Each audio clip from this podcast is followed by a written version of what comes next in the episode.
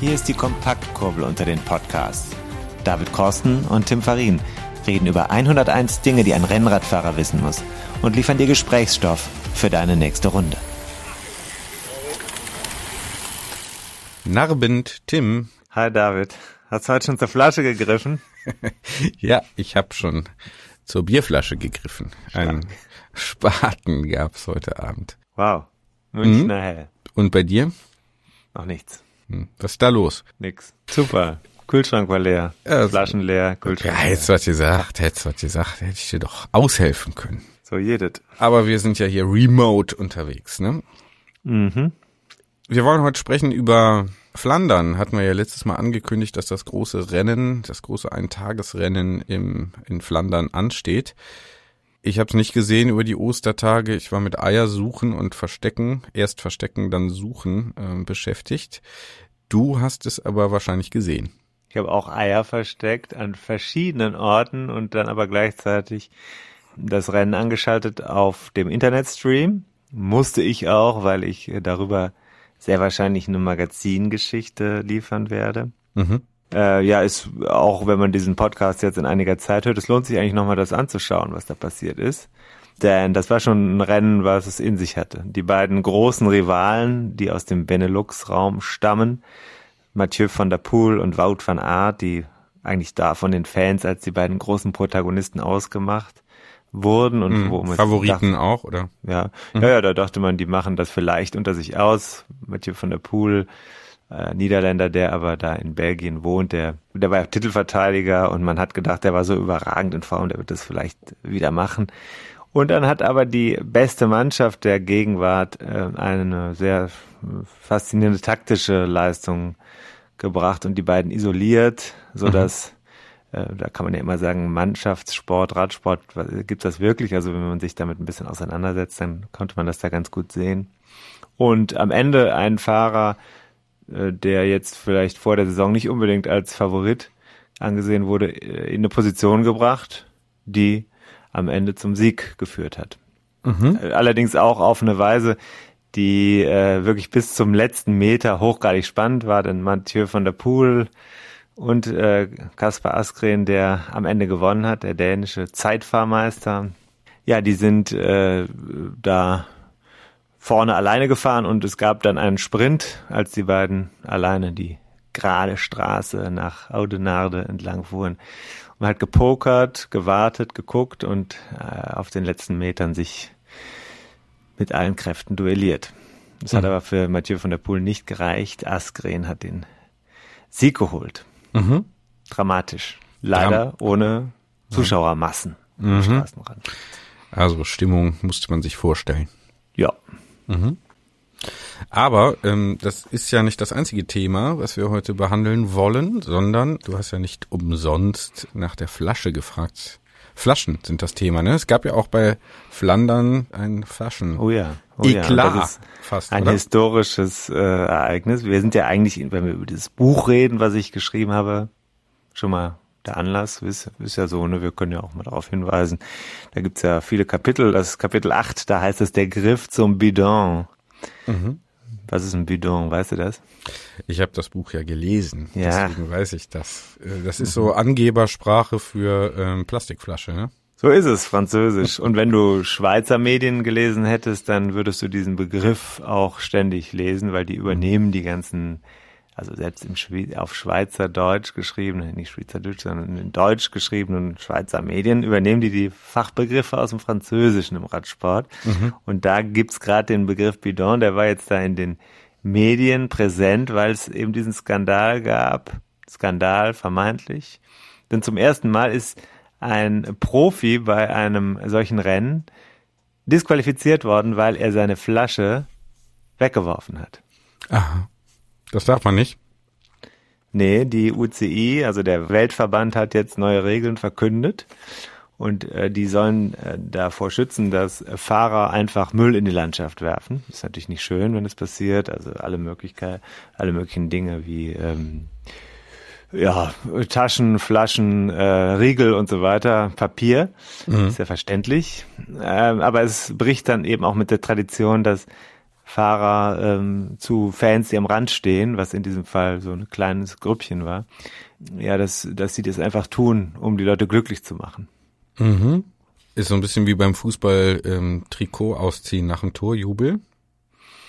Na, nicht ganz. Also das ist eher so eine, also du, die Fahrer müssen ja, wie du jetzt auch beim Radfahren, ständig was, also genug die, äh, die Flüssigkeitsspeicher füllen. Das ist ja also einfach ein laufender Prozess. Und bei den Profis ist es natürlich nicht so, dass die da ständig nachfüllen. Die können ja nicht anhalten, sondern die kriegen neue Flaschen aus dem Teamwagen. Einer bringt die dann nach vorne und hat die unterm Hemd oder unter seinem Trikot und überall reingestaut, bringt die dann zu seinen Teamkollegen. Die schmeißen die alten Flaschen weg vorher und haben dann die Halter im Rahmen leer und dann packen sie da wieder neue Flaschen rein. Und äh, ja, irgendwann im Rennen äh, ist dann immer der Zeitpunkt, wo die Flaschen alle weggefeuert werden, neue reinkommen oder eben auch alle die letzte Flasche weggeworfen wird, um das Gewicht des Rahmens zu minimieren. Ne? Also mhm. da trinkt man auch den letzten Schluck und dann pfeffert man das Ding irgendwo hin. Das darf man jetzt einfach nicht mehr so, aber es ist ein Ritual gewesen jetzt über Jahrzehnte. Ich kann mich noch erinnern, Valerien Ismael, der Fußballstar, ehemalige, der hat mir das auch erzählt. Der ist in, hat, ist in Straßburg groß geworden als Franzose, war damals ein kleiner Junge und ist immer, wenn die Tour de France durch den Ort oder in der Nähe vorbeikam, da hingelaufen oder geradelt und hat natürlich mit seinen Freunden versucht, Flaschen abzugreifen. Das ist einfach so eine Tradition in Frankreich, in Belgien, Holland und so. Mhm. Und jetzt ist der Eklat, dass eben dies nicht mehr erlaubt ist. Mhm was die UCI sagt. Und äh, Michael Scher, derjenige, der disqualifiziert wurde, der hat die Situation genutzt und gesagt, das ist nicht mehr mein Radsport. Ich bin über die Flasche quasi zum Profi geworden, weil ich selber als Kind diese Inspiration erlebt habe. Und jetzt der neue, globalisierte, gereinigte Radsport, der lässt Menschen diese Emotionen nicht mehr nachvollziehen und gibt nicht mehr diese Nähe zwischen Zuschauer und äh, Fahrer. Mhm. Hm. Also was sich an so ein bisschen Plastik da entzündet, das ist ja schon interessant. Mhm. Wirkt so ein bisschen absurd für mich als Außenstehenden. Also ich meine, kann man da nicht sagen, der Veranstalter ist halt irgendwie auch dafür zuständig, dann nachher wieder sauber zu machen, die Flaschen halt einzusammeln, die jetzt äh, da keinen glücklichen Abnehmer bei den jungen Fans gefunden haben. Ja, könnte man natürlich äh, sagen, aber das ist schon ein bisschen viel verlangt, weil ähm, das hat natürlich auch schon äh, einmal den logistischen Aspekt. Nach dem Rennen wird die Straße wieder aufgemacht, also irgendwann ein paar Minuten hm. nachdem die Fahrer da durch sind. Hm, ja, Vielleicht ja. manchmal sogar erst Sekunden später, dann ist das ist natürlich eine Frage der Regeln, Regulierung und des Geldes. Also da kann nicht Ewigkeiten so eine Straße gesperrt bleiben. Ja, klar. Mhm. Und äh, dann müsste da ja sofort alles gereinigt werden. Geht ja gar nicht. Also das ist dann ja wieder eine Sache der Kommune oder so. Mhm. Schwierig, ja, schwierig. Ja, und das andere ist auch der Symbolcharakter. Wir als Hobbyfahrer müssen damit auch ganz oft uns an die eigene Nase packen. Also ich sehe das ständig, wenn ich irgendwo auf viel befahrenen Strecken unterwegs bin. Da sind es weniger die Flaschen, aber es sind natürlich Riegel, es sind äh, alle möglichen Arten von Dingern, die man da im Trikot hat, teilweise sogar Kleidungsstücke, die irgendwo in der Landschaft rumliegen, wenn es zu warm wird und man das irgendwie so wegwerfen kann. Bei Hobbyveranstaltungen ist das so. Mhm. Aber die Flasche natürlich nicht, weil die Flasche ist dann doch meistens zumindest bis kurz vor Ende so wichtig, dass man sie noch braucht, um Flüssigkeit mitzuführen. Also klar, da muss da dieser Umweltschutzaspekt, der ist schon, äh, den sollte man nicht vergessen. Okay, also kannst du das denn jetzt nachvollziehen, diese Disqualifikation, oder ist das ein bisschen hart? Ja, wenn, also ich würde sagen, hier an der Stelle sollte man vielleicht mal die Regel überdenken oder das Ruling überdenken und sich fragen, hat er die Flasche zu Menschen geworfen, die sie in Empfang genommen haben, oder hat er sie einfach in den Wald gefeuert? Ich glaube, das könnte man mit Fingerspitzengefühl entscheiden. Mhm. Gibt es einen Fachbegriff für Littering, ne? Ist das? Littering heißt das. Littering. Mhm. Ja. Also Vermüllung ist ein mhm. Straftatbestand im Radsport. Hm, interessant. Ja, ja, so, das ist so.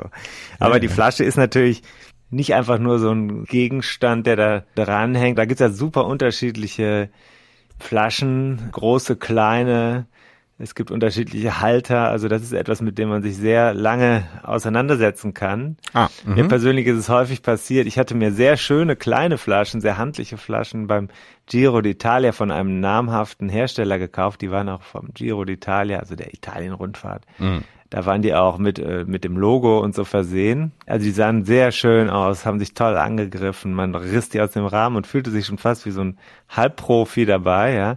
Aber äh, da ist immer oben dieses, äh, dieser Noppen abgerissen beim Trinken. Und mhm. ähm, muss also man den auch so mit den Zähnen rausziehen? Ja, kann oder? man rausziehen und dann ja, ist das ganz rausgekommen, das Teil. Ja. Uh. Uh, das war unangenehm, weil dann ist halt die, dann ist quasi die ganze Flasche weg rausgelaufen in dem Moment. Das braucht man nicht. Man will ja wohl dosiert trinken, nicht Jawohl. da sich da die ganze Flasche drüber schütten. Mhm.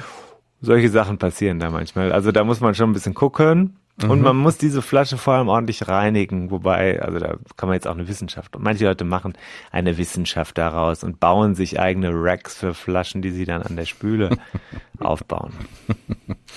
Ja, äh, die sind ja wahrscheinlich relativ groß. Äh, Reinigungsproblem, dass man einfach nicht in die unterste Ecke noch drankommt, ne? Oder was? Ja, ja, ja, ja. Wenn das nicht sofort gereinigt wird, dann ähm, ja. ist das äh, mitunter schon ein bisschen fies. Spülmaschine geht? Ja, ich mache das immer in die Spülmaschine. Ich mache da jetzt nicht so ein Wahrheit raus. Aber hm. äh, müssen wir mal die. Was mit Mikrowelle? ich äh, kenne das mit Babyflaschen. Ne? Kann man ja schön sterilisieren. Keine Ahnung. Was mit Mikroplastik? Geht das davon nicht ab? Sind Mikrowellen nicht böse?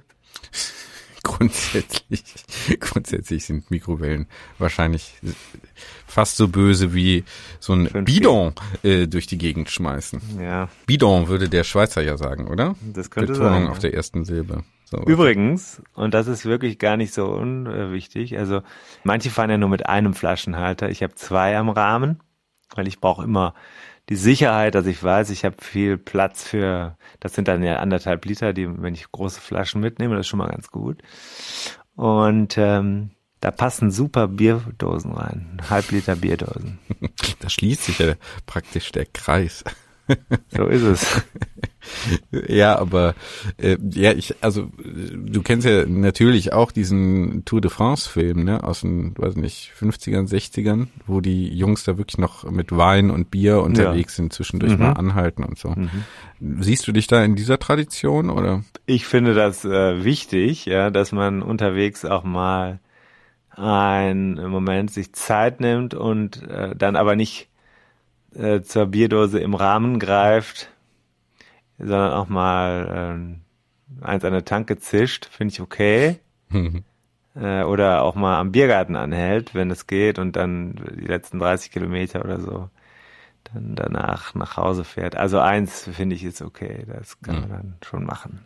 Ist ja schnell ausgeschwitzt wahrscheinlich. Es gibt aber sehr unterschiedliche Ansichten. Also unter Hobbyfahrern ist das eher, bin ich eher in der Minderheit. Da gab es mal eine Umfrage zu bei Tour, mhm. Äh, dem Radsportmagazin. Eine genauen Werte Für das du ja auch mehr, seit vielen Jahren schreibst, ne? Um's stimmt. Ich weiß, also ich weiß nicht mehr die genauen Werte, aber ich kann mich erinnern, dass die große Mehrheit der FahrerInnen äh, gesagt hat, für mich gehört auf gar keinen Fall ein Bier ins Training. Mhm. Aber das ist wieder ein anderes Thema, machen wir wahrscheinlich mhm. auch, ne? Regeneration und so. Ist ja auch ein anderes Kapitel im Buch. Bier habe ich ja extra, weißt du ja auch, immer auf dem Schirm. Sonst wären wir hier nicht so reingestartet. fulminant. Fulminant, genau. Was muss ich jetzt noch über äh, übers äh, Bidon äh, wissen? Ähm, also äh, ja, muss, muss, natürlich, muss, muss, natürlich halten. Ne? Also der Hobbyfahrer halten. muss der jetzt da wirklich die Marke da kaufen und muss oder muss ich einfach ein bisschen ausprobieren mal? Ähm, ja, ausprobieren. So die, es gibt eigentlich gar nicht so viel. Also es, es gibt Varianten, es gibt verschiedene Verschlüsse. Es gibt, äh, bei den Größen ist es relativ klar. Es sollten einfach Standard-Rennradflaschen äh, sein. Ähm, was man aber immer beachten sollte, ist, dass dieses, äh, dass es hält, also dieser Halter wirklich äh, mit der Flasche zusammen fest äh, mhm. sitzt, weil da kann also wirklich etwas passieren, was ich mehrfach erlebt habe und dann wird's unangenehm, wenn in einer Veranstaltung, äh, wenn man jetzt mit anderen Leuten zusammen unterwegs ist, die Flasche sich löst, die ist noch voll, dann ist das also ja ein richtiger Widerstand auf der Straße. Und das kann dann wirklich auch wehtun. Das Schlimmste, was ich mal gesehen habe, war bei den Cyclassics in Hamburg. Da rollst du mit ja, Hunderten von Leuten, dicht an dicht, mit hoher Geschwindigkeit, also weit über 40 km/h nonstop durch die Felder. Und einer war wahrscheinlich, hatte sein erstes Runners High, wie man ja so sagt, in der anderen Branche. Mhm. Und er hat dann so angefangen, da in der, in der Fahrt dann mit seiner Flasche so zu jonglieren. Mhm. Also der hat die rausgenommen und dann so einmal so quasi durch die Luft geworfen. Natürlich ging das schief, Ding fiel runter zwischen die ganzen äh, Räder und das sind ja keine, Pro also wenn das bei Profis passiert, dann ist das glaube ich nicht so schlimm. Aber da war es wirklich äh, heikel, sehr heikel. Ich glaube, es ist niemand gestürzt, aber das war schon so ein Moment, wo man sich denkt, boah, das muss echt nicht sein. Also das muss fest und gut gehandelt werden. Da macht man keinen Quatsch mit. Und man muss auch vor der Fahrt was reinmachen, ne? Ja. Sollte man. Ist, das, ist dir das schon mal, ist dir das schon mal passiert? Ja, ist mir Losgef losgefahren, nichts passiert. Drin. Also ich hatte äh, ich bin jetzt zum ersten Mal in diesem Jahr einen echten Berg gefahren, mhm. durch ganz spontane äh, äh, äh, Fügung des Schicksals, sage ich ja. jetzt mal so. Mhm. Und äh, also so einen richtigen ähm, alpinen Berg und hatte dann schnell gesagt, die Flasche an den Rahmen dran gemacht und fahr runter und habe gedacht, das, was, was hört sich das denn so komisch an, so, so hohl an, was ist irgendwas mit dem Rad nicht in Ordnung? Ja, dann habe ich gefühlt, war die Flasche leer. Mhm. Ja, aber ging auch so. Zur Nein. Not kann man das mal eine Stunde auch schaffen. Hat so ein bisschen eilig loszukommen. Ja. Ich wollte unbedingt hochfahren. Sehr gut. Aber Tipp für alle Radfahrer, immer erst Wasser in die Flasche, dann losfahren. Dem ist so. ja. Gut. Ähm, müssen wir sonst noch was über äh, Bidons wissen? Boah, da gibt's bestimmt eine ganze Menge zu wissen. Also ich würde einfach sagen, einfach mal ausprobieren, was da, was da passt und ähm, Bidon und äh, einfach auch den Anlass nutzen, um mal zu sagen, frischt euer Französisch auf. Und lest alles, was wir jetzt wahrscheinlich nicht gesagt haben, im Buch nach 101 Dinge, die ein Rennradfahrer wissen muss. Tim, du hast das Buch geschrieben, bei Bruckmann ist es erschienen. Wir bewerben das hier ganz offensiv und ja, auch penetrant, wo immer es geht. Bis zur nächsten Folge. Wir hören uns. Tschö. Ciao, ciao. Du Flasche. Hier ist die Kompaktkurbel unter den Podcasts. David Korsten und Tim Farin reden über 101 Dinge, die ein Rennradfahrer wissen muss und liefern dir Gesprächsstoff für deine nächste Runde.